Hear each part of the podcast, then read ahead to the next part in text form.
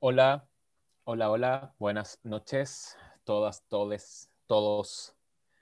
Gracias por acompañarnos. Aquí estamos para hablar de una película que no había aparecido en el podcast que aparece ahora bajo la cuenta OK Eraserhead. Oh, y con sí. esto saludo a mi mancuerna, mi amigo querido Frank. Hola Frank, Mi tándem chileno, ¿cómo estás? Gabriel. todo bien por acá en Antiguala, con harta lluvia y harto frío, pero vamos bien. Qué bueno. Vamos mejor que en Shane. vamos mejor que en la guerra de Vietnam, definitivamente. No, claramente. Sí, ah, bueno, estamos en COVID todavía, pero es algo mejor que No. eso. Un poquito. Sí, sí. No hay un avión en nuestras cabezas, eh, por lo menos en nuestros territorios, ¿no? Exacto. No vamos a hablar de más allá. Ujú. No, Sí, exacto. tratemos de, de mantener nuestra... Perfecto. No hablemos mucho del presente. Ok. Sí. No hablemos tanto del presente, vámonos con este director que yo creo que... El padrino de eh, nuestras en cuentas, técnicamente. Vamos haciendo el padrino de nuestras cuentas. eh, en lo que llevamos haciendo podcast no es un director que ha aparecido hasta el momento, porque pienso que hacer un podcast de Bergman es, un, es una tarea bastante ardua, nos hace trabajar harto. Y Ujú. cuando, eh, cuando Frank y yo pensamos hacer como hace mucho rato, hace ya desde el año pasado, como preguntándonos cuándo iba a ser el post de Bergman. ¿Cuál? ah, mi querido amigo dijo, bueno, en vez de hacer el post, el, el- el podcast de Bergman, hagamos una película. Y eh, de las que pasaron más o menos, salió Shane. Sí, eh, yo creo que, no sé, toda la gente cuando quiere hacer un podcast de Bergman se quiere ir con lo más picudo al principio, ¿no? O sea, quiere ir con el séptimo sello o con Persona, que Claro. por lo general son las favoritas y las que ves en casi todas las listas, en los top de Bergman. Y sí, son peliculones. Pero yo creo que acabamos nuestro, nuestra manera de trabajar en el podcast. Siempre queremos, hablando de directores de nuestros favoritos o los importantes, hay que agarrar de las destacadas. Y en esto en específico porque la verdad, los 60 fueron de Bergman. O sea, si uno de los directores más prolíficos en esa etapa en el cine fue él, porque hizo de todo. O sea, ahí fue cuando acabó o justamente cuando hizo su trilogía del Silencio de Dios. Después hace Persona y después de Persona hay una, eh, no sé si decir trilogía inoficial, pero son tres películas técnicamente al hilo que usa el mismo tándem de actores principales que son Lee Fullman y Max von Sydow que hablan casi de lo mismo, están en Faro, el microuniverso de. Bergman. Y Exacto. obviamente el hombre, La Tierra se ¿Sí? paró, donde ocurren las cosas más interesantes, ¿no? claro. Yo creo que y- el momento paró eh, es un momento muy destacable en la carrera de Bergman. Eh, así que en eso estoy de acuerdo contigo. sí. Y pues obviamente el hombre detrás de la cámara es Sven Nykvist, que yo creo que si hubo, si uno de los mejores directores de fotografía se estaba peleando con el de Kubrick y el de Tarkovsky en los 60 era Sven. Sí. Eh, de acuerdo, yo creo que, bueno, Sven, Nykvist, lo... Bueno, aquí hay algo que, que se va repitiendo eh, en el equipo de, este, de esta línea de películas, ¿no? que es su cinematógrafo clásico, que es Nick Vist. Eh, en esos tiempos, curiosamente, el rol que ocupaba un productor, que yo creo que ese es tema para otro podcast, que Ajá. implica ser un productor, especialmente en Shame, donde la producción y eh, el presupuesto no era tan alto. Y, eh, y aquí quiero hacer una mención súper importante Ujú. eh, la tengo que decir, es que es la editora de Bergman. Eh, las películas de Bergman la editaba una mujer que se llamaba Ulla Rich. Eh, Ujú. Y detrás de las películas de Bergman siempre está esa editora. Entonces me parece importante rescatarlo, que hay un equipo como escondido, entre comillas, pero que siempre está eh, ahí, bajo el, ojo, bajo el ojo de Bergman. Claro, también en lo que es vestuario está Mago, que también, este, junto a la editora, son como de la mancuerna que es de Bergman, siempre los ves y nunca se mencionan, siempre mencionan a Vivi Anderson, a Max, a Gunnar, a Erlandson, a Nick Beast, al anterior a Nick Beast, pero ese par nunca, rara vez se les menciona, nada más los ves y dices, ah, siguen lo mismo. Claro, claro. No, yo creo que es importante, especialmente en el lugar de la edición.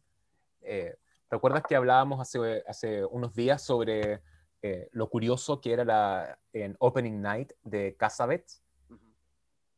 ¿Por qué, ¿Por qué esa película o por qué hay películas, ya ese era el ejemplo que conversábamos con Frank antes, por qué hay películas que tienen cortes así, ¿no?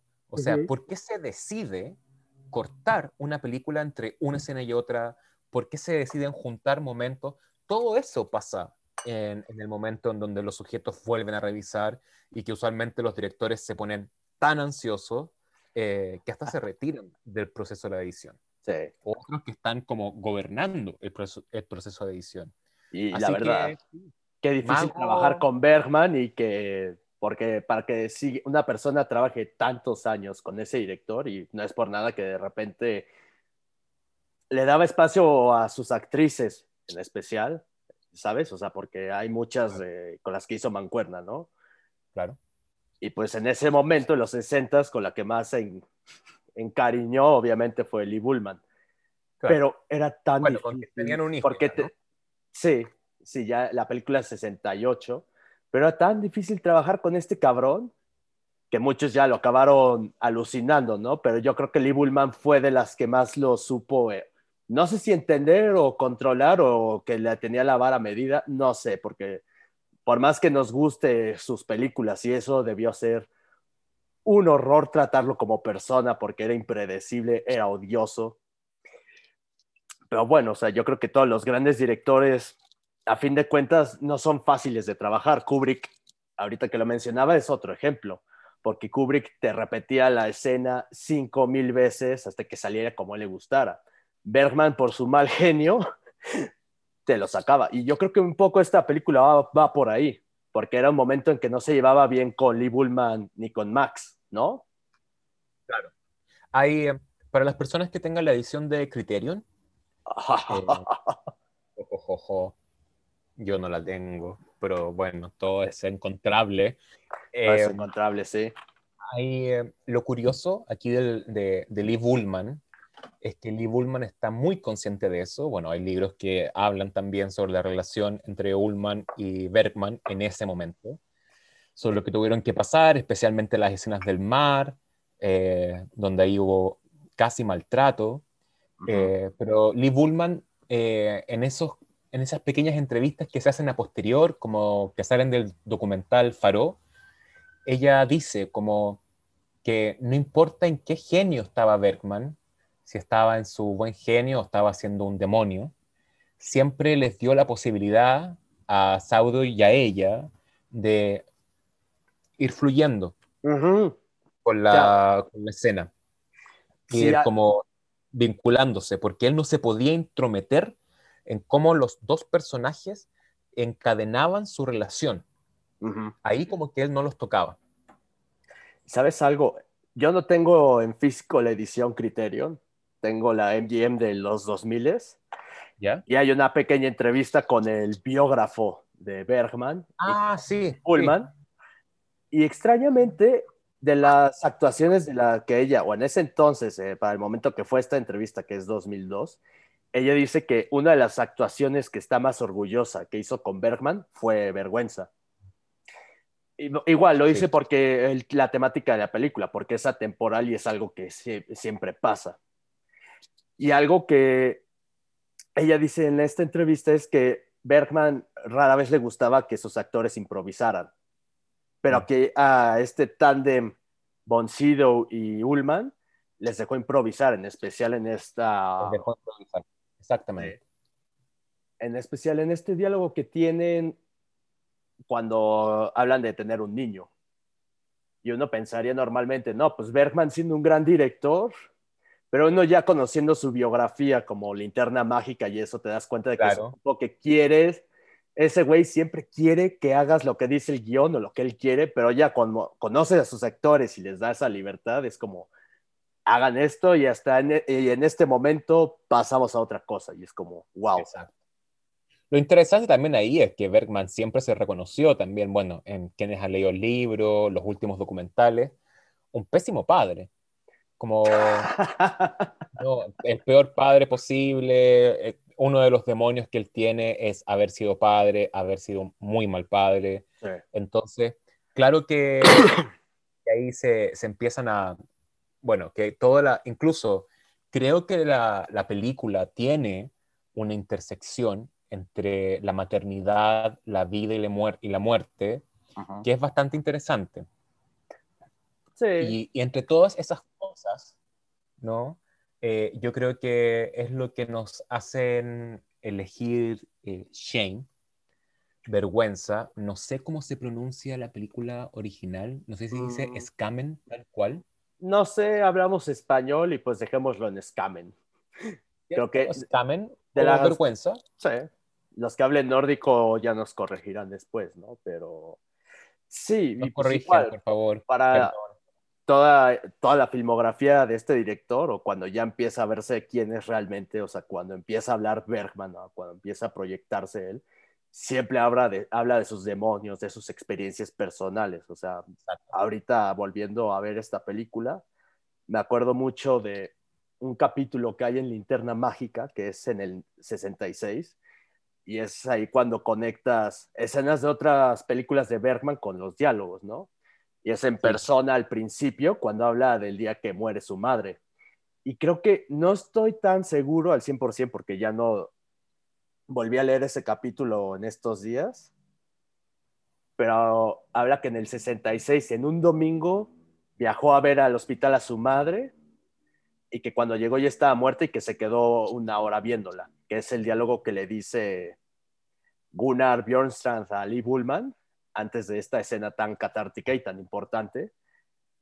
Pero yo me quedé así de, ah, y pues recuerdas en esos primeros cinco o seis minutos de persona que hay una, Sí. una señora en una camilla y es como, va, y pues en el Exacto. 66 es el año en que se estrena persona.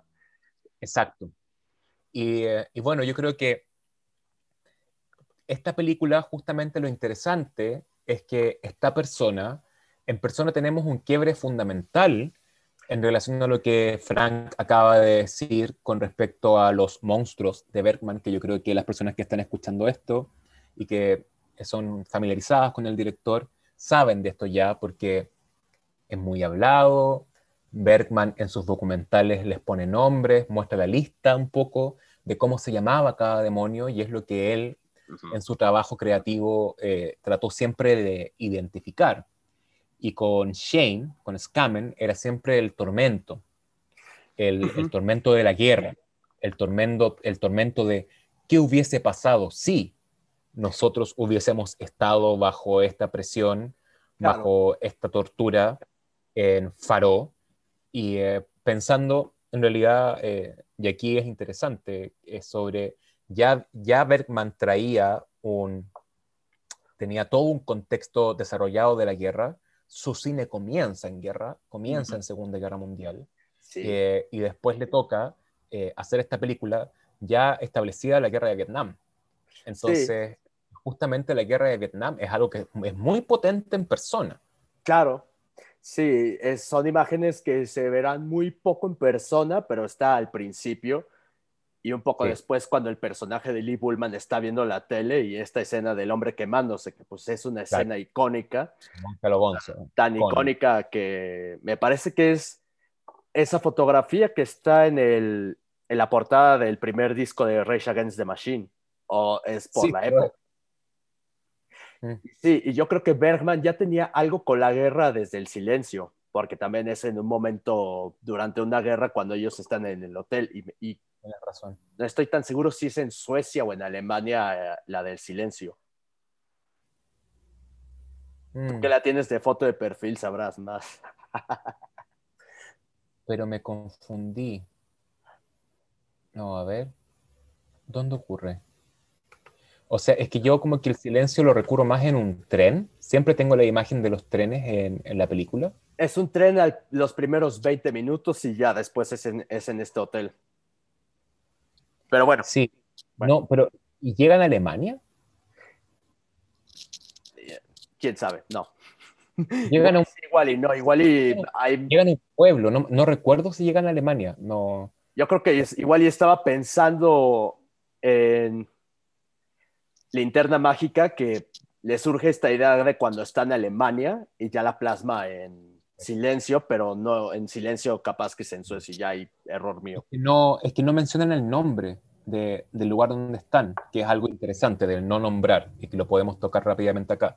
Ok, Eh, el no nombrar. Yo en silencio recuerdo que ellos llegan a un pueblo, y, eh, que suena alemán, pero no sé si está en Alemania. La- me imagino que sí, uno lo puede inferir.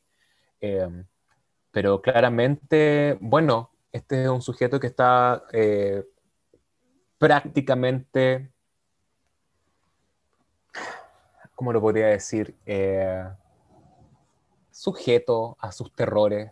Sí. Es un sujeto muy padeciente. Lo interesante, y yo creo que es la razón de por qué se eligió eh, Bergman, eh, y, y por qué quisimos partir de otros que vendrán, ¿no? No va a ser la primera vez que quizás eh, OK, Eraserhead y Poema y Cine hablen de Bergman y que de repente vengan otras cuentas también a hablar, a conversar con nosotros de Bergman. Esta es nuestra, nuestra primera, eh, nuestro primer paso, así que escúchenos como sujetos caminando el primer paso en un podcast, eh, que es finalmente, ¿por qué elegir entrar con Shane? Y yo pensaba, Frank, en, en como en una línea. Eh, se me pareció así, pero clarísima. En que en una película, o sea, verticalmente, en una película de guerra, tenemos una guerra. ¿Ok? Ujú. La guerra que sea.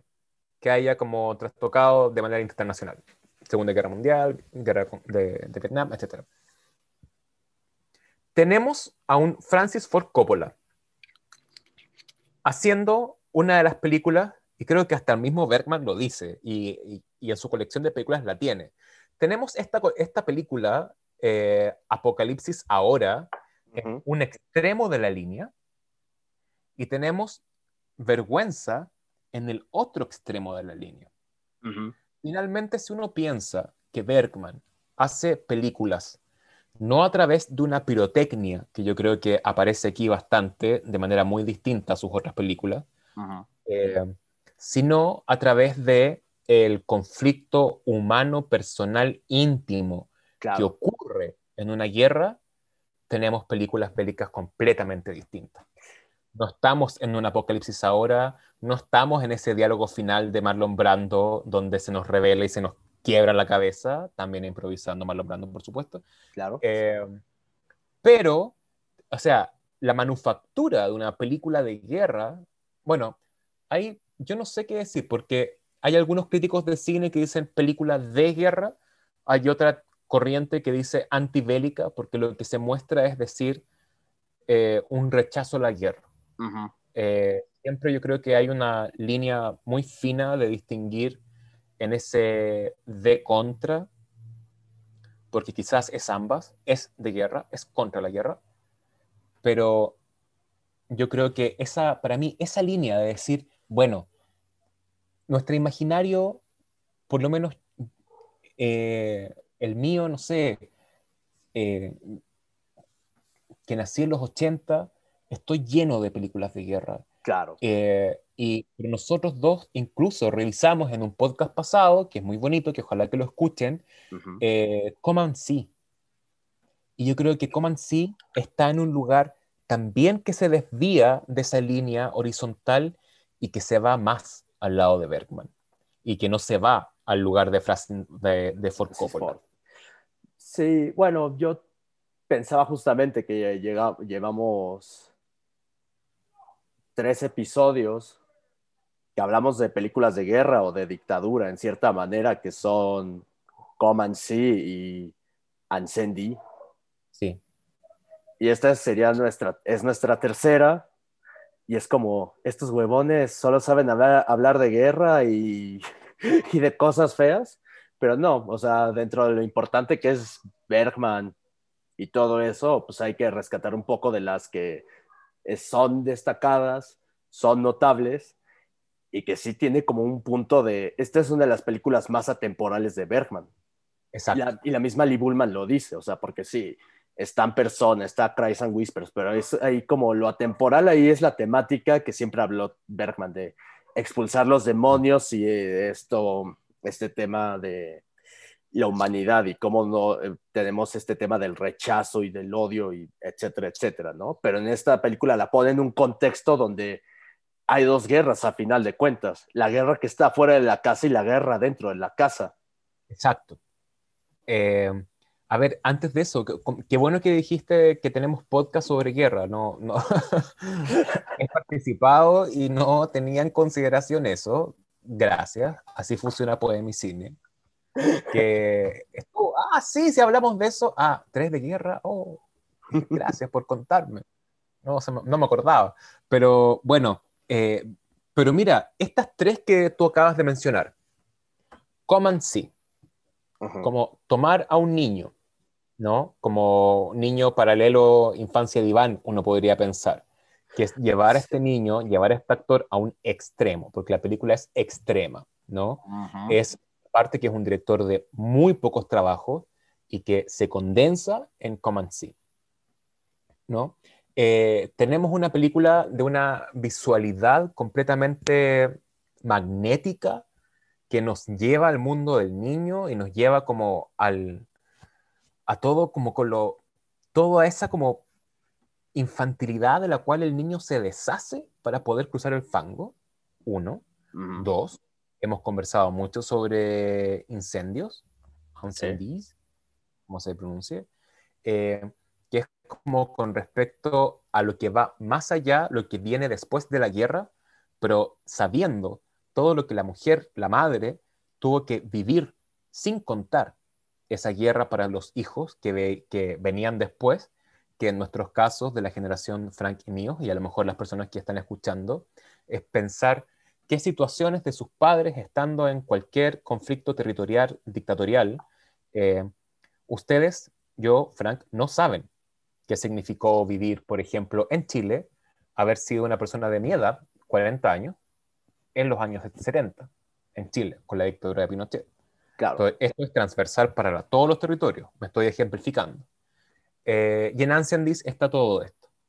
Y como bien tú dices, en Shame, concuerdo contigo 100%. Es, incluso les recomiendo a las personas que estén escuchando acá un libro.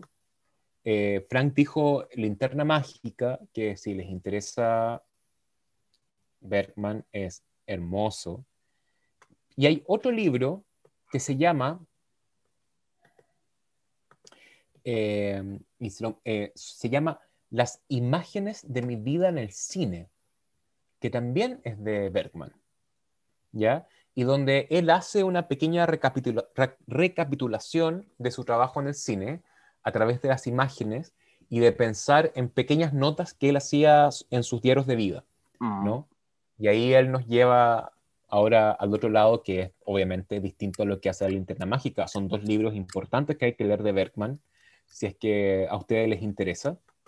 Y aquí también hace algunas anotaciones sobre Shane. Eh, bueno, sobre todas sus películas en, realidad.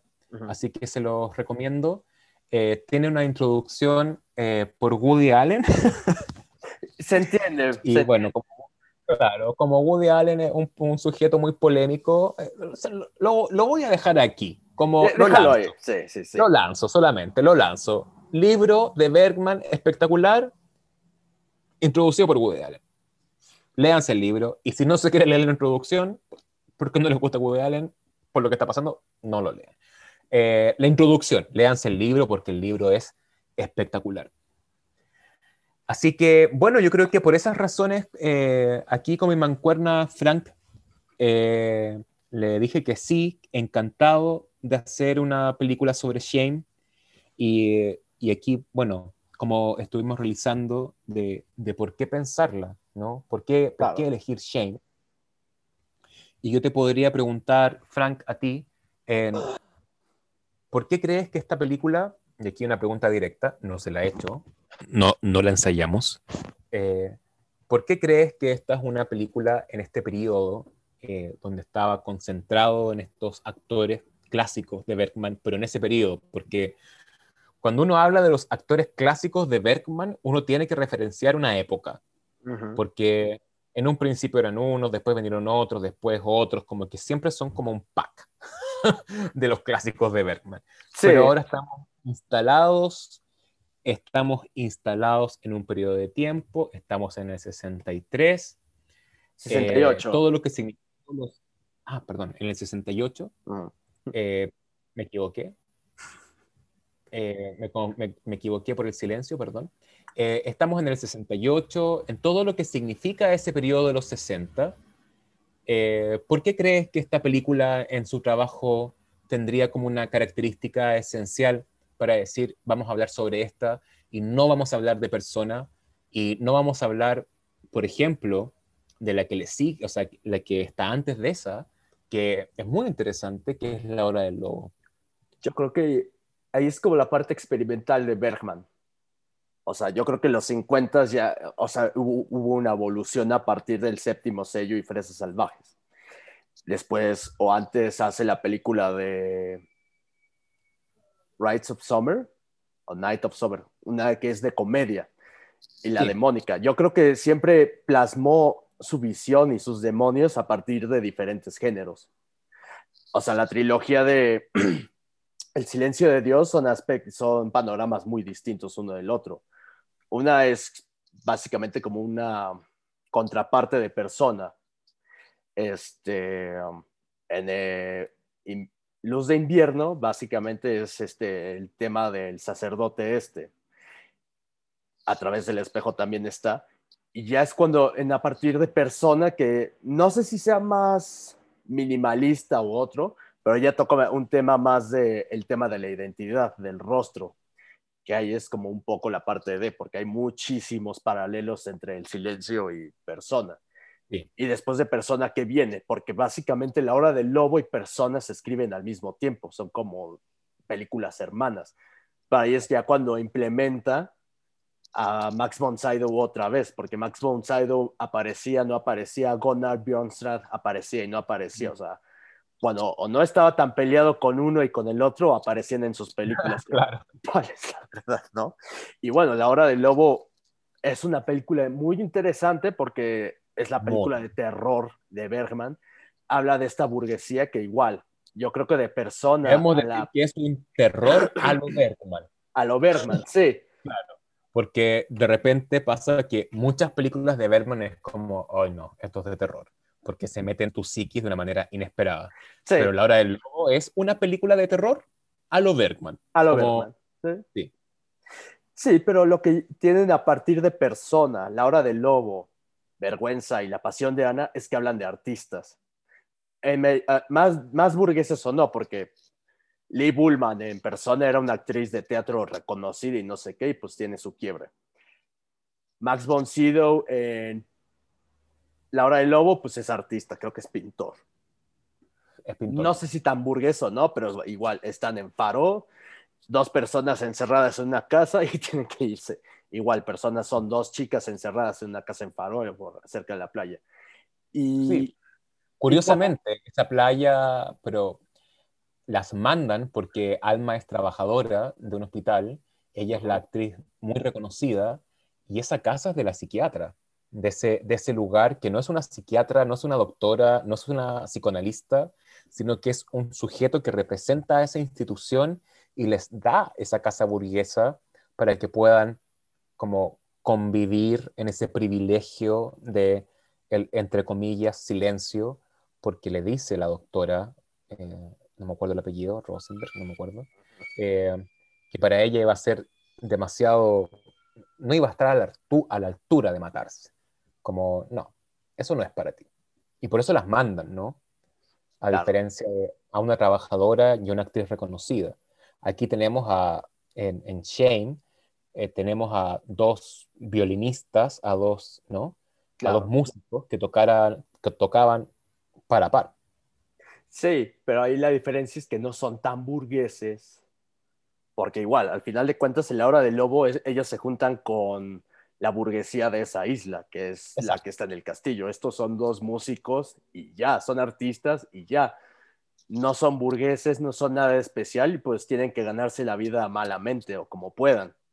Y eso es un poco lo, que más me gusta, que no, no muestra esa parte tan pomposa dentro de la sociedad Bergman o del momento de, bueno, hacemos lo que podemos para vivir, el trabajo que nos sale lo hacemos y eso, pero cae en un momento para ellos sociohistórico en que no hay trabajo, tienen que sobrevivir como puedan porque es una guerra civil y pues todo el tiempo están como en estado de alerta.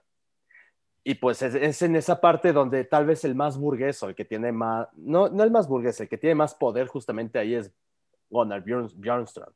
Exacto. Es el tipo que, les hace el favor de su... Muy relevante ahí. Sí. Y pues... Ahora, creo que Mira, creo que lo interesante, pensando en la hora del lobo, no nos queremos entrar a eso porque podrá venir a continuación. Nuestra idea es hablar de vergüenza, spoiler. Es que en la hora del lobo sí hay una burguesía, pero sin embargo esa burguesía está retratada a partir de los monstruos de la sociedad. Como si los monstruos tuvieran un poder jerárquico, como que si el monstruo tuviese ese gran castillo. Entonces, de alguna manera, eh, esa, burguesía que está presente en Bergman siempre está trastocada y fracturada por quienes son los que representan esa burguesía. Y eh, en, bueno, lo que tú estabas conversando sobre persona, claro, aquí empezamos con el efecto espejo que está en toda esta época. Eh, eres tú, soy yo, soy yo, eres tú, ¿no? Se empiezan a reflejar, se empiezan a compartir ciertas cosas que está muy bien reflejada en persona, está experimentada en la obra del lobo y está aquí un poco más sutil, diría yo, eh, en Shame. Yo creo que es más sólida un poco en Shame. A pesar de que muchas personas, y aquí hay varias cosas que yo he leído que no estoy de acuerdo, eh, con que dicen que aquí también Lee Bullman toma el papel de Jan, y es como, no, los cambios son muy menores. Exacto. Muy menores. No, aquí no hay un papel de espejo. No, aquí ninguno de los dos, o sea, la razón por la cual... Aquí ninguno le escupe... Sí, yo creo que aquí cada quien está muy consciente de lo que es y de sus problemas y todo y se lo dicen. Tú eres cobarde, tú mm. eres esto, tú eres lo otro y hay un cambio, obviamente, ¿no? Pero es un cambio que se nota fuerte y es muy impactante, y es a partir de esta escena que te decía. Claro. Y yo creo que también, o sea, por algo Lee Bullman reconoce que es una de las que está más orgullosa, porque ah, tengo una sensación con Lee Bullman de que hay dos Lee Bullman con Bergman. Una que sufre bastante y una que es más destacada que la otra, ¿no? O sea, la hora del lobo sí es la chica que sufre bastante y que tiene que huir siempre o saber cómo lidiar. Acá empieza muy fuerte, o sea, se notan cambios. Es una persona que le pone cara al personaje Boncido, porque en otra película, por decirte Sonata de Otoño, todo el tiempo estaría aquí. Cuando Lee Bullman se descompone, se nota bastante, o sea, sí se nota que se está quebrando y ahí se nota que es el momento, o sea, que no, se, no estaba haciendo una producción muy fácil, que estaba sacando todo de su interior en esas escenas y es como, wow. Pero te digo, no es esa Lee Bullman. Igual, en persona es otra Lee Bullman porque es un personaje totalmente distinto. pero, ¿por qué? Más fuertes. Estoy de acuerdo. Estoy de acuerdo. Pero ¿por qué rechazo la teoría del espejo? Es porque desde un momento vemos a Eva, el personaje de Liv Ullman, como teniendo de alguna manera el control, ¿no? Sobre cómo se llevan las cosas, eh, del orden de las cosas, eh, diciéndole al personaje de Von de, de Ups, Von perdón ahí, eh, finalmente como mejórate, párate, recupérate, ponte de pie. Llora si quieres, llora si eh. te hace sentir mejor. Sí, es, un es de los claro, como más fuertes de Lee Bullman. Claro, diciendo como, hey, vamos, o sea, tienes que pararte, haz arrancar el auto, esto es lo que hay que hacer. Y el personaje de Ian, como tiene problemas al corazón, que después sabemos, no, no es capaz de, de ponerse en pie. Es un sujeto que es muy débil. Yo no diría que está en el lugar de lo sensible. Es frágil. Porque vemos que ambos están en el lugar de lo sensible, porque si no estuvieran los dos en el lugar de lo sensible, eh, no hubiesen ocurrido escenas como, por ejemplo, en la parte donde ellos conversan de que son jóvenes, de que ella quiere tener hijos, de que él no, ¿no? Y después, pero igual van a tener sexo afuera. Eh, hay una parte que es muy bonita, ¿no? De esto, de, de toda esta, de la relación que ellos tienen, donde uno sabe que Liv Ullman tiene una, una posición mucho más fuerte, eh, también con respecto a los sentimientos y, bueno, a los engaños también, porque él, él, había engañado y ella tenía que superar eso y tiene como una fortaleza ahí muy fuerte.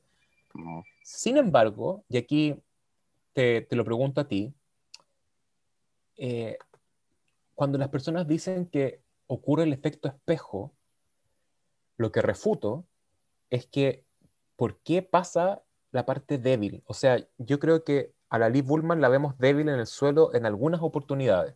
Sí. Específicamente cuando él la golpea. Cuando él la eh, golpea antes de que se vayan en...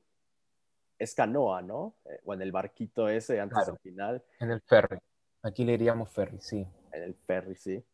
Pero hay una, hay una escena en donde bueno, en donde ella sí, sigue siendo muy, muy, muy, muy ruda y hay una escena que a mí me, me trastorna, que es cuando ellos tienen que salir, ellos tienen que decir, hay que irse, ellos saben que van a necesitar alimento, entonces eh, se tienen que llevar a la gallina.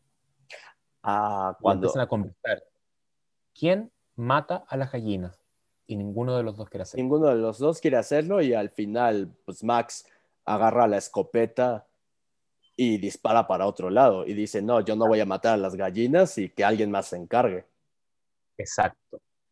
Y sin embargo, ¿qué pasa al final? El ¿Cuál es el drástico? Lo que tú estás diciendo. Exacto. Sí, ahí es muy interesante el personaje de Max o de Jan eh, dentro de la película, ¿no? Porque no mata a una gallina, pero después se tocina al soldado y al personaje de Gunnar. Y es una evolución porque te muestran un hombre sensible que se quiebra unas dos veces en los primeros 50 minutos de película y ya dirigiéndote al acto final, hace dos cosas que no hizo la primera hora. Y es impactante eso, porque ya muestras a un tipo más frío, más crudo, más no sé si decir que está ya en el que me importismo, pero es como a sobrevivir a como de lugar. Claro, y aparte que hay algo que ronda, y yo creo que eso tiene que ver con, bueno, en este libro que, les recomiendo que lean, eh, que son las imágenes de mi vida de Bergman, yo creo que hay algo que él destaca mucho, que es el tema del dinero, que esa segunda parte está mediada por el intercambio de dinero que él lo esconde, que él lo esconde. Sí. Bergman quería hacer una película sobre en la guerra de la pequeña guerra. Entonces, finalmente, él también ve algunas escenas que son muy extrañas para nosotros como espectadores de comprender cuando se acaba la guerra, eh, que son unas escenas medias eróticas, eh, en donde hay mucho deseo por entre Liv Ullman ¿no? Como empezar a, como cuando él, él le regala el fajo de dinero, ¿no? Él le dice, esta es mi herencia para ti, ¿no? Cuando, eh, cuando Jacobi le dice, quiero besarte, quiero que me toques, y, y, el, y el personaje de Ian está como pensando en todo eso. Entonces uno dice, bueno, esta es una película de guerra, esta es la película de la pequeña guerra pasional que tienen estos dos personajes. ¿Qué estaba haciendo Ian con ese dinero? ¿Lo estaba escondiendo sabiendo de que el tipo lo tenían que matar? ¿Y que él mismo lo iba a matar si no era capaz de matar a una gallina? Entonces, eso lo encuentro muy interesante, o sea, desde el punto de vista narrativo y también sobre lo que puede significar, más allá de la biografía de Bergman, eh, llevar a un personaje que se enfrenta a la guerra, que vea tantos muertos, porque ellos ven a los muertos después que están pensando tener a los hijos, ¿no? Eh, y después el tipo diga, no, aquí hay que matar, y me quedo con el dinero, y no te digo que yo tengo el dinero. El tipo que nos salvó, hay que matarlo, hay que salir de aquí. Y eso es como estremecedor, o sea, ahí yo digo, Bergman hizo su película de guerra como nadie la supo hacer, a pesar de que a Bergman no le gustó esta película. Y sí, extrañamente, eh, dentro de la información que uno puede encontrar, él dijo que no le gustó el guion, que dijo que la primera parte se le hizo floja. y Yo medio, yo sí le puedo decir no, pero bueno, al final de cuentas hay dos cosas uno al final de cuentas es súper autocrítico y Bergman era muy mentiroso. Sí. O sea, quién sabe. Era, era muy mentiroso. Eh, de los peores, ¿no? O sea, uno luego no puede distinguir cuando no, pero a lo mucho, o sea, volviendo a ver en estos días fue como, pues no entiendo, o sea, tal vez se puede volver un poco lento los primeros 15 minutos o lo que quieras, ¿no? pero es cuando te ponen en contexto los personajes, el contexto sociopolítico en el que están viviendo, que igual no te explican mucho el porqué de esta guerra o por qué sucede. O sea, eh, hay una guerra y tienes a estos dos personajes en el tablero. Pero a partir del minuto 20, bombazos, metralletazos, esta parte de la entrevista, que yo, o sea, dentro de las escenas destacadas de esta película, este, hay una parte donde se llevan a Max y a Lee Bullman, donde quieren saber por qué, el porqué de una entrevista que le hicieron los soldados, y pues ellos tienen que sobrevivir, y pues ahí modifican la voz de Lee Bullman y le ponen otras palabras a, comparación de la entrevista original, y es como, sí, o sea, y por eso también es un poco, porque dices que es atemporal esta película, porque a conveniencia de partidos siempre van a encontrar como un metraje y manipularlo y pues ahí llegas a esa angustia, o sea, si de por sí Bergman te puede angustiar bastante y te puede tensar, pero yo creo que en esta película la primera vez que la ves no sabes qué va a pasar con los personajes, o sea, no podría decir fácilmente que este personaje va a morir, este otro no, este, este sí, pero aquí es tensión desde el momento 20. Lo interesante de eso, de lo que acabas de decir, bueno, antes, es que aquí también nos enfrentamos a una pareja que no sabemos en qué lugar político se encuentran. Exacto, y esto es un poco lo, parte de la entrevista que te digo, la primera, cuando le hace la entrevista tal cual, porque, ella, porque le preguntan, ¿cuál es su visión política? ¿Qué opina de esta guerra? ¿Qué esto y lo otro? Y ella dice, pues es que esta guerra ha durado tanto que ya ni sabemos, ya no tenemos radio, ya no tenemos esto, nada más sabemos que hay una guerra que no acaba.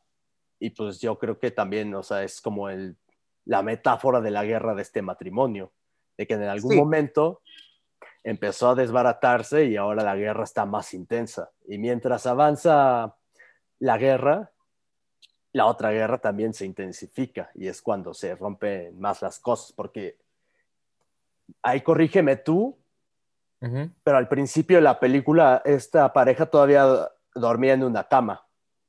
No, siempre dormían en dos. Ah, ok, ok, entonces vi mal. Eh, lo que, sí, siempre dormían en dos. Eh, lo que sí ocurre es que, y que yo encuentro interesante en la grabación, finalmente es que se le diga, o sea, que a ella se le trate de ser traicionera y eso es algo muy Bergman, ¿no?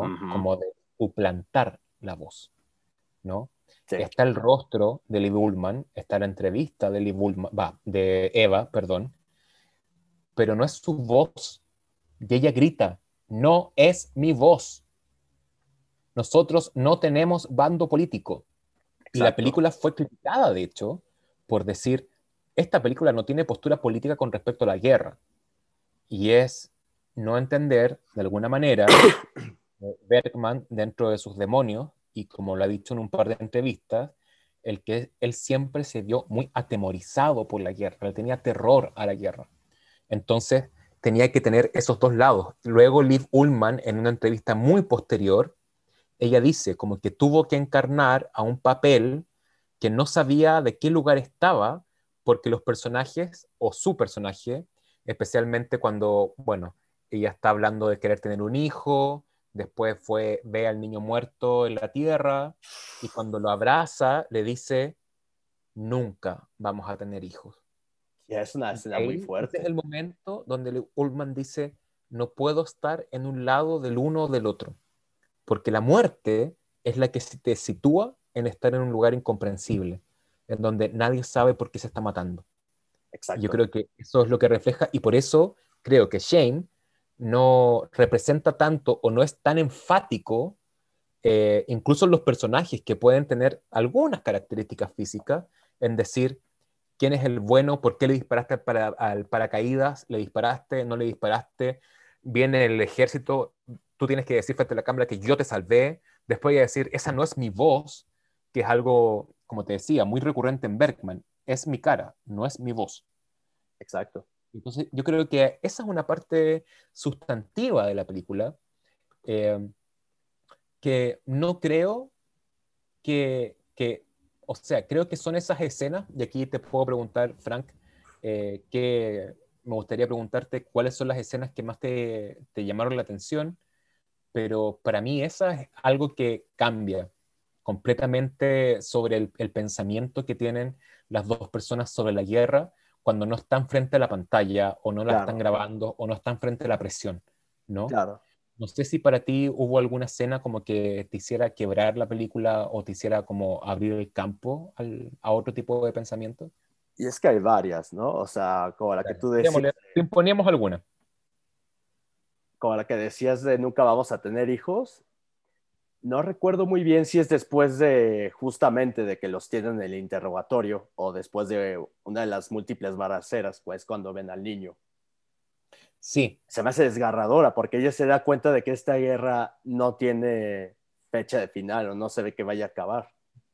Porque ellos dicen, y en especial Max dice, cuando acabe esta guerra vamos a tener hijos y pues ella se da cuenta de que no, no hay para dónde. No. se me hace desgarrador porque la reacción de Lee Bullman es potente, muy potente. Muy potente. Cuando tiene el cadáver del niño, y aparte que piensa que la película son jóvenes, tienen menos de 30 años. Bueno, Max ya estaba un poco más huevón, pero Lee Bullman está Sí, sí, por eso. Mm. Este, otra de las que más, y son como tal vez 10 minutos o, o no sé cuánto, pero es la escena que te digo que ya es la última secuencia donde vemos a Gunnar Bjornstrand, mm. que llega a cenar con ellos, que se emborrachan, besan esto y lo otro. Te heredo 23 mil coronas, esta mm. escena de infidelidad. Max von Sydow se da cuenta de todo esto. Y Lee Bullman, muy fríamente, o sea, casi despiadadamente le dice, llora si te hace sentir mejor y se va caminando. Sí. Y Max von Sydow le pregunta, ¿de dónde sacaste ese dinero? Y ella no responde y es, güey. Y siguiente escena, llega el ejército contra Gunnar y todo lo que pasa en esa secuencia de yo no tengo ningún dinero, yo no tengo ningún dinero, yo no tengo ningún dinero.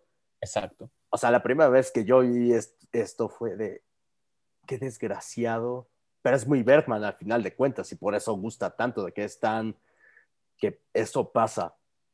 Claro, dices, que los personajes no siempre tienen que recurrir a su moral o a su conciencia, sino que hay algo mucho más profundo que los va a llevar a hacer lo que hacen.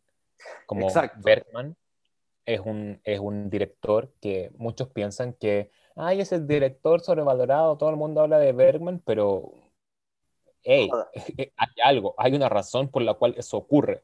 es porque a nivel de diálogo, a nivel de pensamiento, como un director que haya hecho tanto cine con sus palabras, no existe o no Exacto. existía hasta ese momento. Sí, Y el con- rostro y la palabra con Bergman, él los potenció. Y yo creo que ese, justo en esa secuencia donde el título cobra más potencia. La vergüenza de los dos, a final de cuentas, por lo que hacen.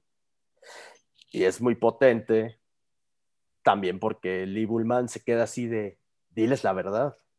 Mm. Y este tipo en venganza, igual, yo creo que en, toda, yo creo que en todas las guerras ha pasado que se muestra esta deshumanización Mm. y Max von Sydow se deshumaniza en- a partir de esa escena, Excelente. brutalmente, ¿sabes? Este, ah, este tipo se garchó a mi esposa, ah, le dio las 23, ah, ¿sabes qué? Jódete, arréglate como puedas, porque igual eh, eh, estos dos personajes de Eva y Jan ya decían, hay que deshacernos de este cabrón, ya no lo soportamos, todo el Eva tiempo no está encima de la nosotros. casa, de hecho. Eva decía, no lo invites más. Y al parecer, el peligro que Eva sabía, que no era político, era lo que le iba a pasar a ellos como pareja. Sí. Es lo que Bergman dice, quería hacer una película de la Gran Guerra y después quería hacer una película de la Pequeña Guerra. ¿Qué pasa con estos dos sujetos cuando se acaba la guerra? Para. Bergman, el- el- la parte muy crítica que tiene Bergman sobre su película es que no lo hizo bien la primera parte, que lo hizo bien la segunda parte. ¿no? Ahí difiero yo, pero bueno, él ya dirá. Yo también difiero. No, pero ¿sabes algo? Y ahorita, dentro de la data que en- encuentro, este, el primer título o el primer borrador de título para la película fue La Guerra.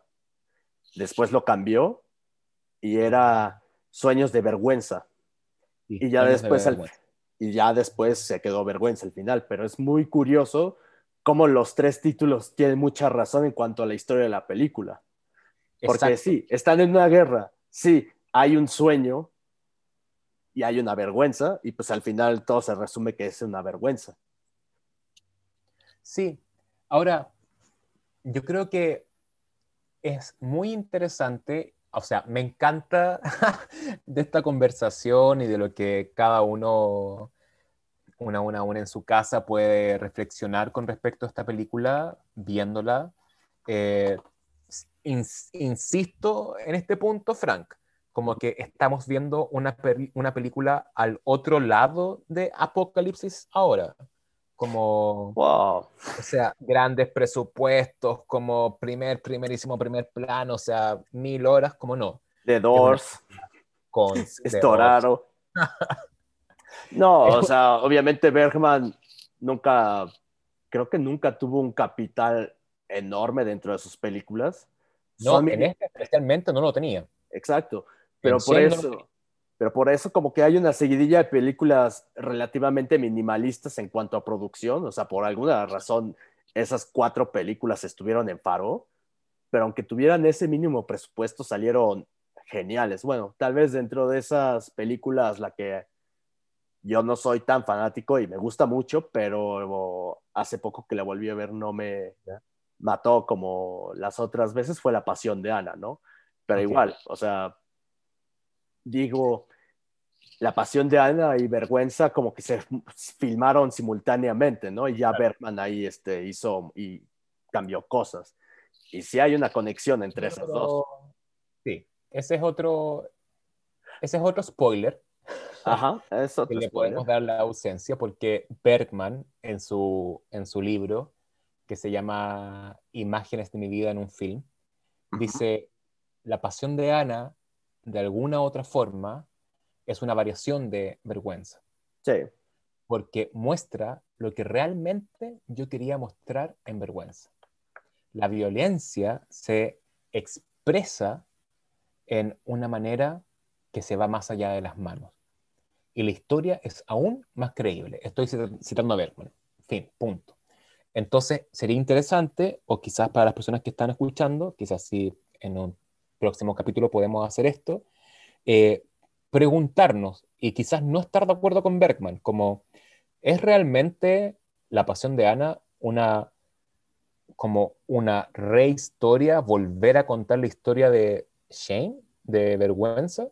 Y ahí sería interesante como volver a anotar los puntos y decir cómo se conectan, cómo se desvarían, sabiendo que era un tipo que decía cosas, se arrepentía, decía, no, esto no era así. Y, uh, pero bueno, pero eso es la pasión de Ana. Yo creo que eso es como... Es para otro capítulo, sí. Es para otro capítulo.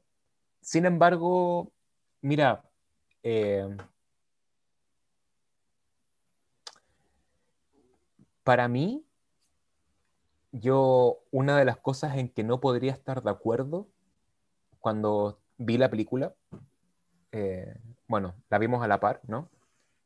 Ya la habíamos visto con Frank varias veces y después dijimos hagamos esto y usualmente vemos la película a la par y hacemos la, nos ponemos ñoños y hacemos las tareas. Eh, hay algo que yo no estoy de acuerdo y te quiero preguntar si opinas lo mismo que yo. A ver. Bergman divide la película en dos partes. Ajá. Yo la divido en tres, no en dos. Ok. Yo primero considero que hay una película en donde está la relación del el matrimonio, donde vemos todas estas pequeños conflictos que me imagino que la gente que esté casada, no casada, en pareja, no en pareja, pero puede de alguna manera envisionar hacia adelante, proyectar como que ah, algo se parece aquí sobre los pequeños conflictos que pasan en la relación. Hay algo tremendo afuera, afuera en el mundo, en el mundo de afuera, 2021, ya coronavirus, como hay una guerra exterior tremenda, pero al parecer no les concierne.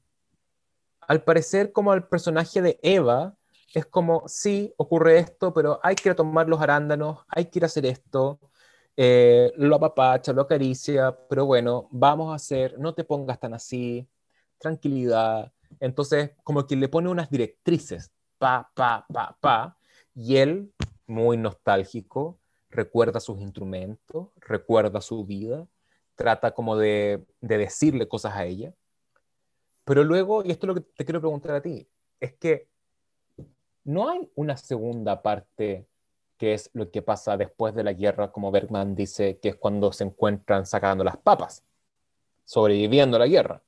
No, hay una segunda parte, en realidad, en donde ellos son apresados, donde los capturan y son llevados como a la, a la pequeña cárcel, los interrogan, le muestran a Eva lo que había dicho, no era su voz, ven a sujetos torturados, ven a los que se salvaron, a los que no. Para mí, esa es la segunda parte de la película. Si no está esa parte en donde los sujetos se ven enclaustrados, como no es una representación de un campo de concentración, no es esta película de guerra, es otra, pero sí se ven encerrados, sí se ven enclaustrados, sí tienen miedo, tienen miedo de la tortura. A, a Jan le golpean la cabeza, ¿no? Eh, a otro tipo le dislocan un hombro.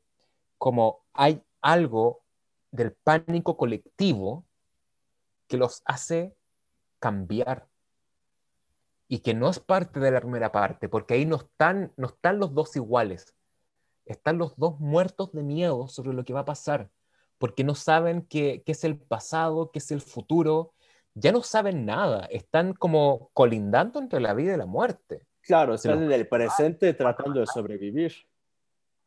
Y eso nunca había ocurrido en la película, o sea, tenemos la amenaza, van a comprar, se movilizan, están en el ferry, pero después son concentrados, están todos como presos. Y después viene la tercera, o sea, y por eso pienso, y quiero saber si estás de acuerdo conmigo, eh, que después viene la tercera parte de esta película. Sí, estoy. Bergman la divide en dos. Yo digo, no Bergman, no Ingmar. Eh, saco la Ouija. Eh, esta película está dividida en tres. Sí.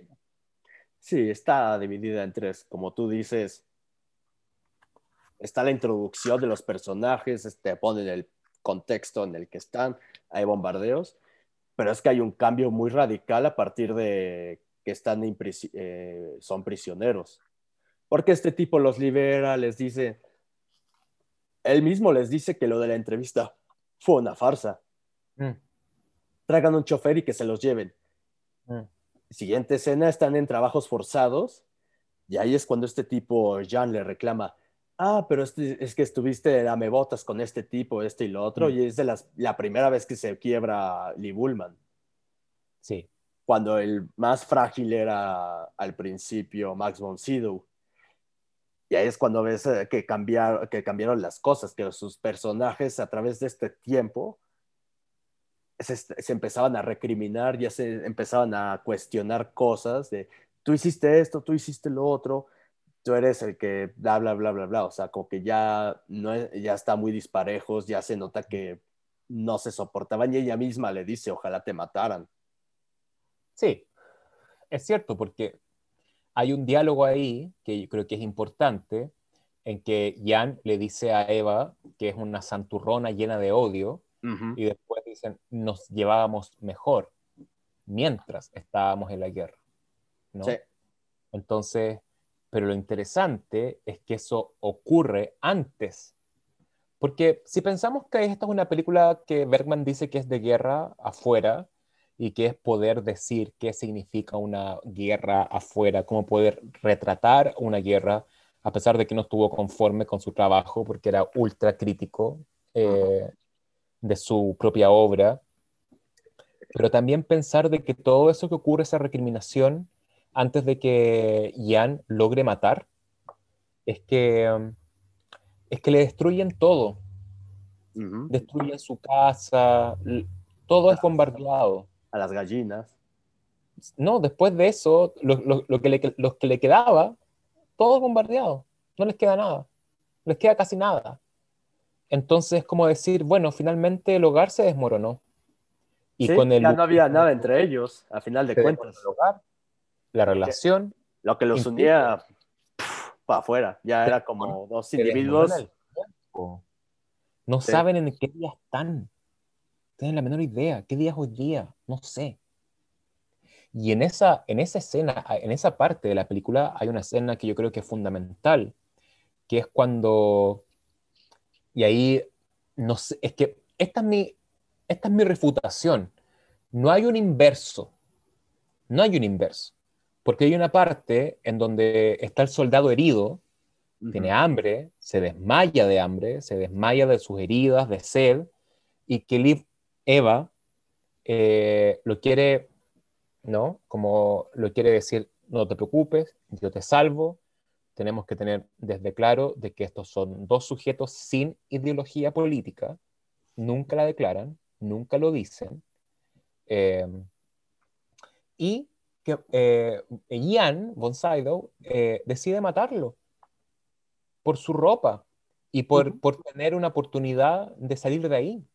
Pero para salir de ahí hay que matar. Y es algo que, claro, él no podía matar a una gallina. Pero. Pero resulta que mató, mató al weón que los, perdón, al personaje que los dejó salir y luego mata al otro personaje que les podía dar un espacio en el barco. ¿Para qué? Para enfrentarse a un océano de cadáveres. El reflejo de todo lo que es la guerra.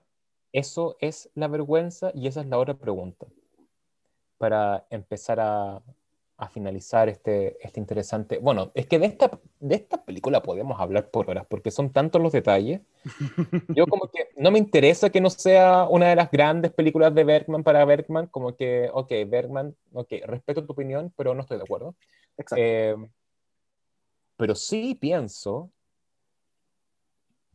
eh, que hay algo fundamental en esta película, tú lo mencionaste, que es por qué cambió tanto de nombre y por qué la película se llama Vergüenza. Entonces, Mancuerna te pregunto, ¿por qué esta película se llama Vergüenza? Yo aquí sin, sin notas, sin anotaciones, sin lo que el tipo dijo, o sea, para cada uno, ¿qué, qué significa la vergüenza aquí? Porque al final de cuentas, en una guerra se muestra mucho la vergüenza la vergüenza de, la impotencia de no poder hacer algo, de no poder cambiar algo para bien, eh, la vergüenza de lo que puede llegar a ser uno cuando uno no piensa hacer ese tipo de cosas o cuando en un principio, y es un poco el ejemplo de lo que voy con la gallina, Y un poco el ejemplo de la relación que tienen estos dos. ¿Cómo pasaste de punto A a punto B? ¿Por qué no puedes matar a una gallina, pero sí al tipo que te salvó? Claro. ¿Por qué mataste a un simple soldado que pues nada más estaba huyendo? Y todas estas vergüenzas internas que ellos tienen, ¿no? Porque pues al final de cuentas, al principio Ali Bullman te la muestran más fuerte y pues ella en cierta manera, no te voy a decir que lo humilla, pero en cierta manera ella tiene como un poco más de poder que él. Así de, ya no llores, ya no hagas esto, ya hagas lo otro. Ok, no, pero después de esta parte de la entrevista, ahí es cuando las cosas se vuelven más disparejas, ¿no? Y ya, o sea, como que están muy conscientes de lo, del uno del otro, o sea, de cómo esta guerra, tanto externa como interna, los ha cambiado y cómo ya no pueden convivir uno con el otro. Todos estos demonios, y pues al final de cuentas es algo bastante Bergman, o sea, de estos cambios de degradación moral o de degradación psicológica, cómo hacen que ya no puedas estar siguiendo con una persona, cómo ya no puedes seguir siendo la misma persona. Y, en este, y por eso es tan atemporal esta película, porque esto que estos personajes en este ensayo de Bergman sobre la guerra nos representa, pasó, la, pasó las guerras antes del siglo XX, pasó en la primera, en la segunda, en Vietnam, en todas las dictaduras ha pasado eso. Donde se muestra toda la deshumanización y todas las cosas que te van cambiando a partir de un evento histórico, obviamente te afectan. Y pues estos personajes lo potencializan y es cuando dices, ucha. Sí, estoy de acuerdo.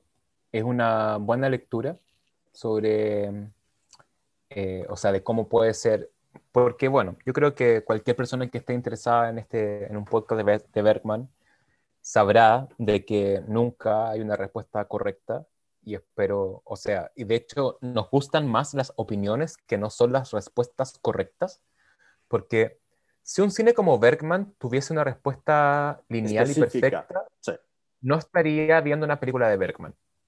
Como Bergman tiene, bueno, hay una comparación pequeña, podrá ser muy ñoña, lo que sean, pero hay una comparación entre el cine de Bergman y el cine de Tarkovsky, en donde ambos eh, intuían, porque por la capacidad de Tarkovsky de hacer cine a través de medios poéticos, porque la poesía, desde el lugar de la poesía que venía antecedido por el lugar de la creación, ¿no? de la creación más mística, eh, Bergman lo hace a través no de lo místico, sino del inconsciente.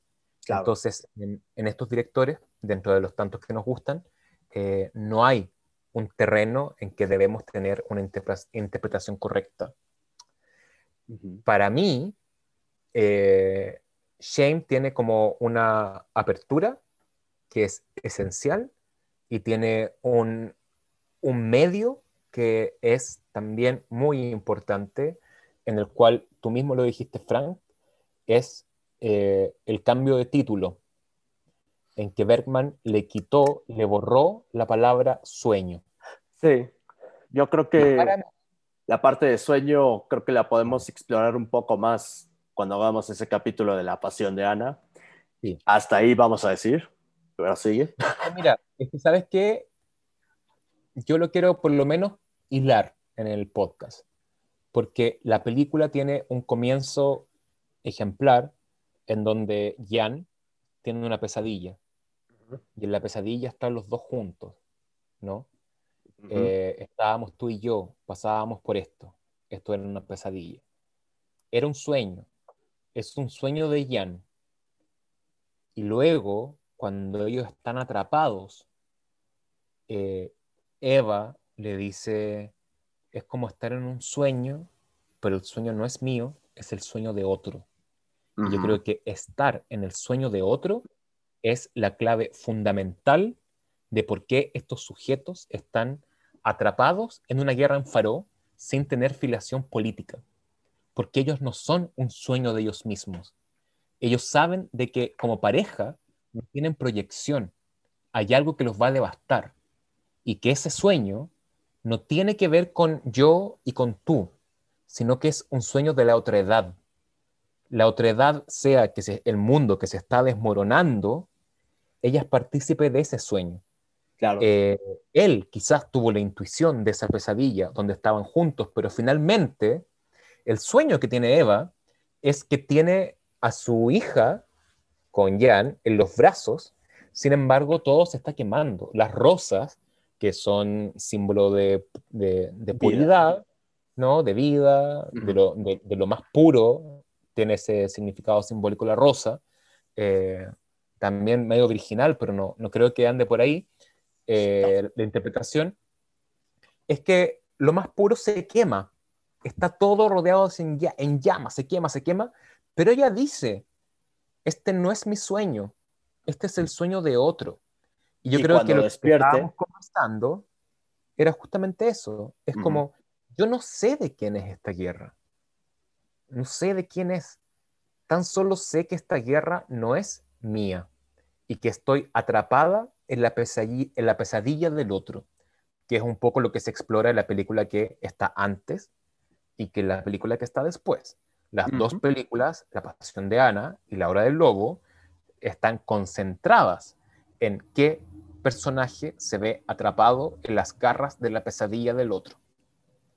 Eso es, para mí, es como esencial dentro de por qué esto se llama vergüenza, porque finalmente es el personaje de Eva, eh, de Leif Ullman, quien se pregunta, cuando esa persona se despierte, ¿sentirá vergüenza? Mm. Finalmente, si todo lo que hemos recorrido, desde tu pesadilla hasta mi sueño, y que mi sueño no es mío, es del otro, ¿será todo este trayecto una vergüenza? ¿Estamos atrapados en la vergüenza y no podemos salir de aquí? Para mí, esa es la pregunta fundamental de esta película. Y que se traduce en tres partes, no en dos. No estoy de acuerdo con Bergman en que diga que la primera parte se pudo haber hecho en 15 minutos.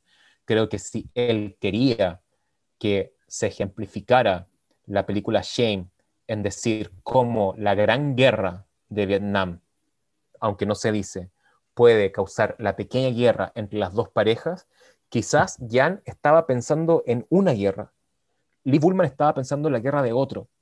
Sin embargo, en toda esta pesadilla, donde no sabemos incluso si lo alineamos al inconsciente y a la pesadilla y el sueño, qué es real, qué no es real, pero sin embargo, Jan logra matar. Mata. O sea, el sujeto que estaba escondido atrás, así. Estoy haciendo un gesto con, que ustedes no pueden ver, pero lo estoy haciendo con las manos. pero está escondido, así, está ovillado en posición fetal porque no puede hacer nada. Necesita matar para liberarse, para salir de la isla. Y está esta escena, esta gloriosa escena final, en donde no pueden avanzar porque el mar está lleno de cadáveres. Mm, mm. Tal cual. Mm. Muy buena lectura. Así que bueno, eso es lo que, o sea, no menosprecian vergüenza. Vergüenza No, es una es más, gran vuélvanla a ver. Vuélvanla a ver. No crean en lo que Bergman dice. Bergman dice, no, esta película, no, esta primera parte, no, tuvo que haber sido 10 minutos. Véanla igual. No importa lo que diga el director. Véanla igual. Eh, o No, sea, No le hagan caso a sus ídolos.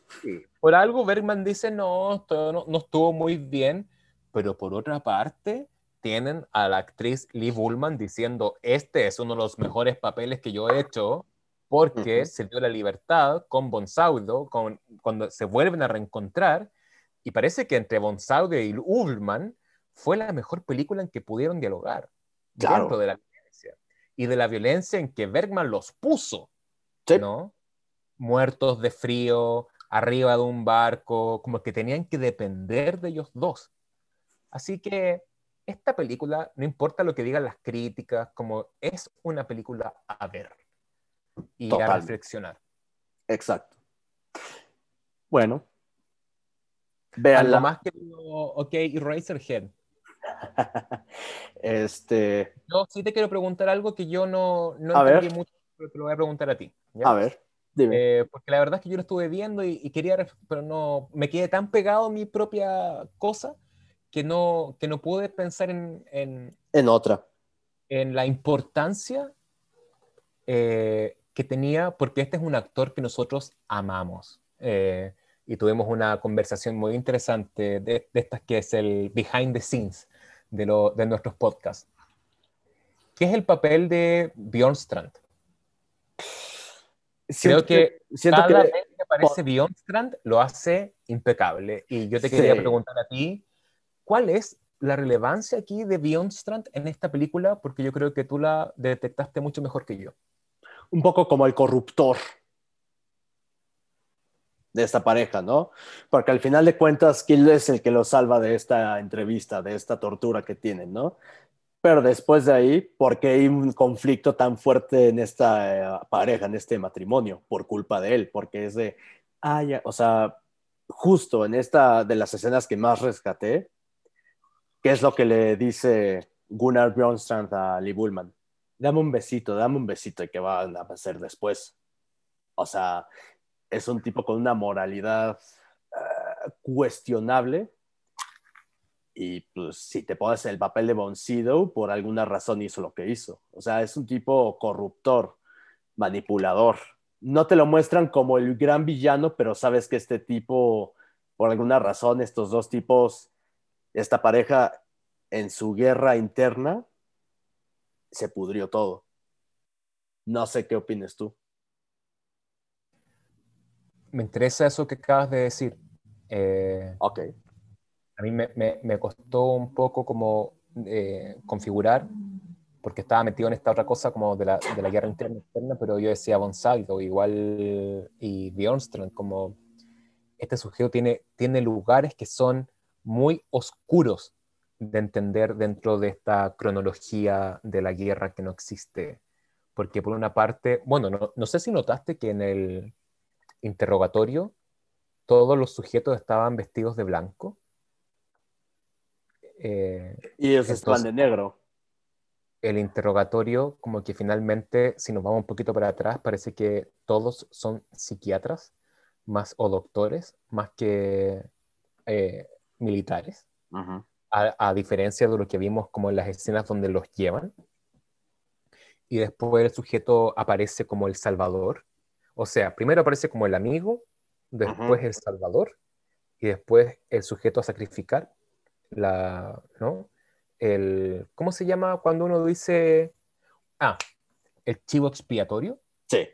Eh, donde que, sí, este hay que matar, pero que el personaje de Jan dice, lo quiero matar, pero no para salir de aquí, sino porque quiero que el amante y mujer donde hay algo ahí que yo todavía no puedo como comprender bien de que ellos está tan deteriorada la relación en que dice como tócame, dame un besito, lo que tú me decías, como y que no importa que esté el one ahí al frente.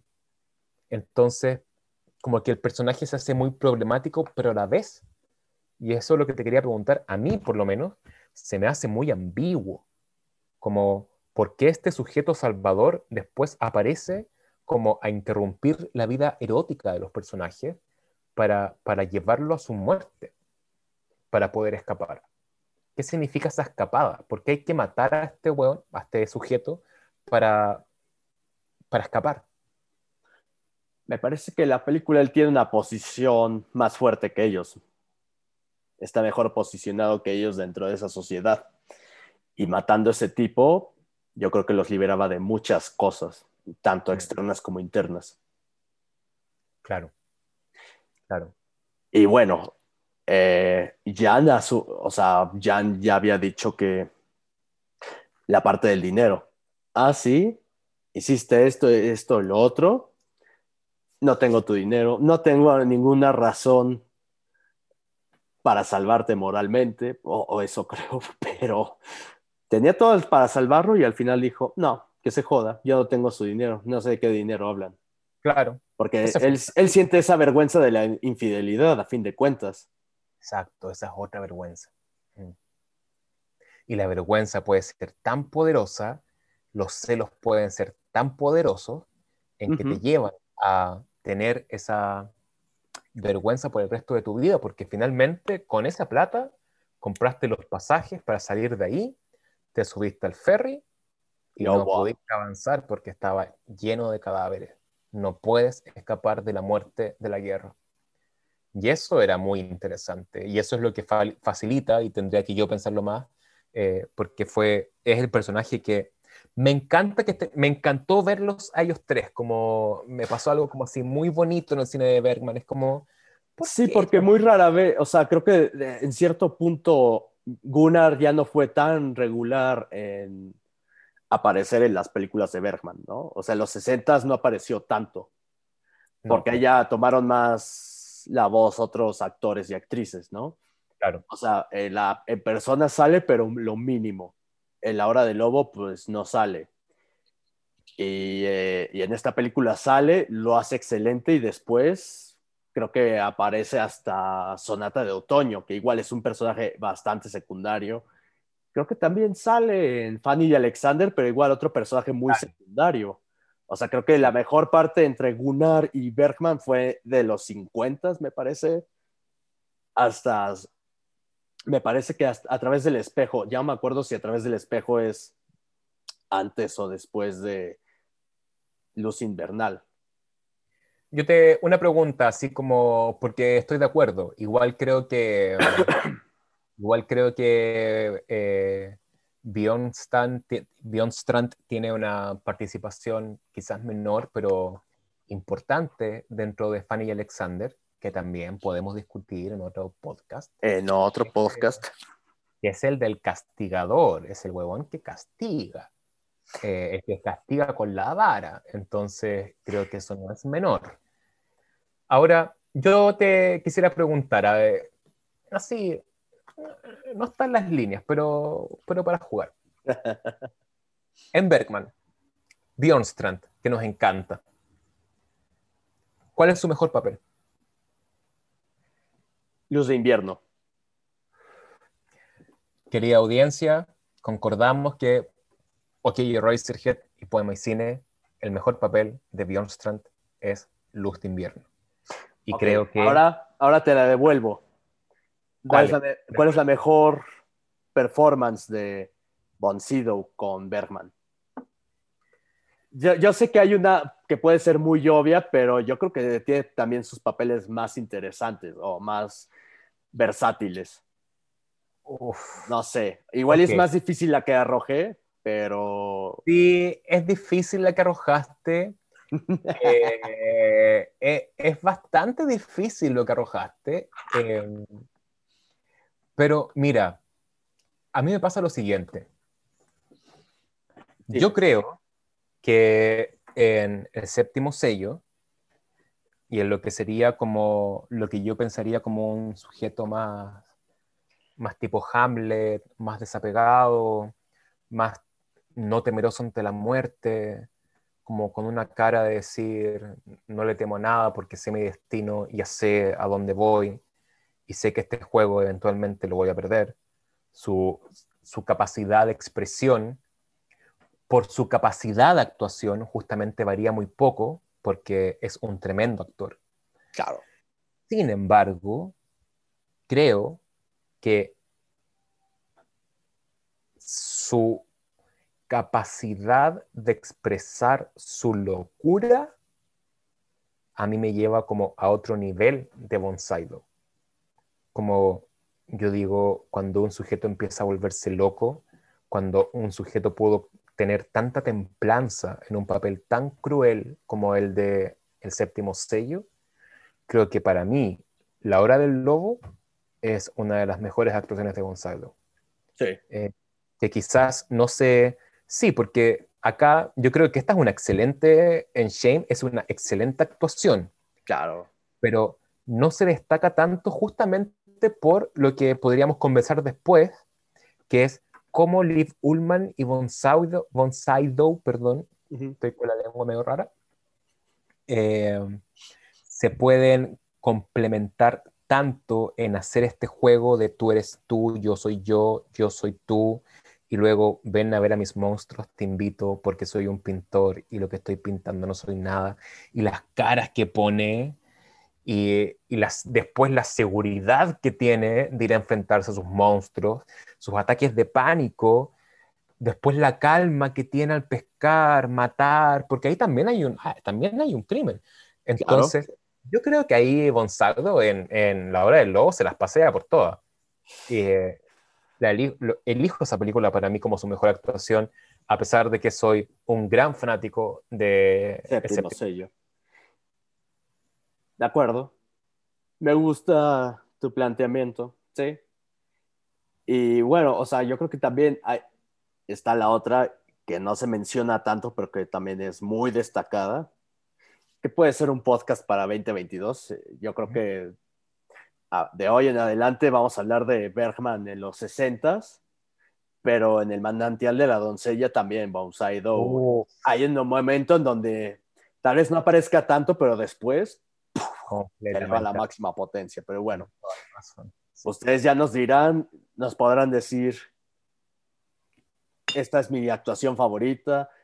¿Qué opinan? Sería bueno saber claro. ustedes sobre, incluso también, yo creo que la película, otra pregunta para las personas que estén escuchando esto, que sería muy, muy difícil, incluso para ti, para mí, Frank, sería, ¿cuál sería la mejor actuación de la Lee Bullman? Y yo creo que eso ya va para otro podcast eso va porque tenemos que meternos a ver las películas una y otra vez, porque claro, el instinto, la cabeza dice, ay, no, persona.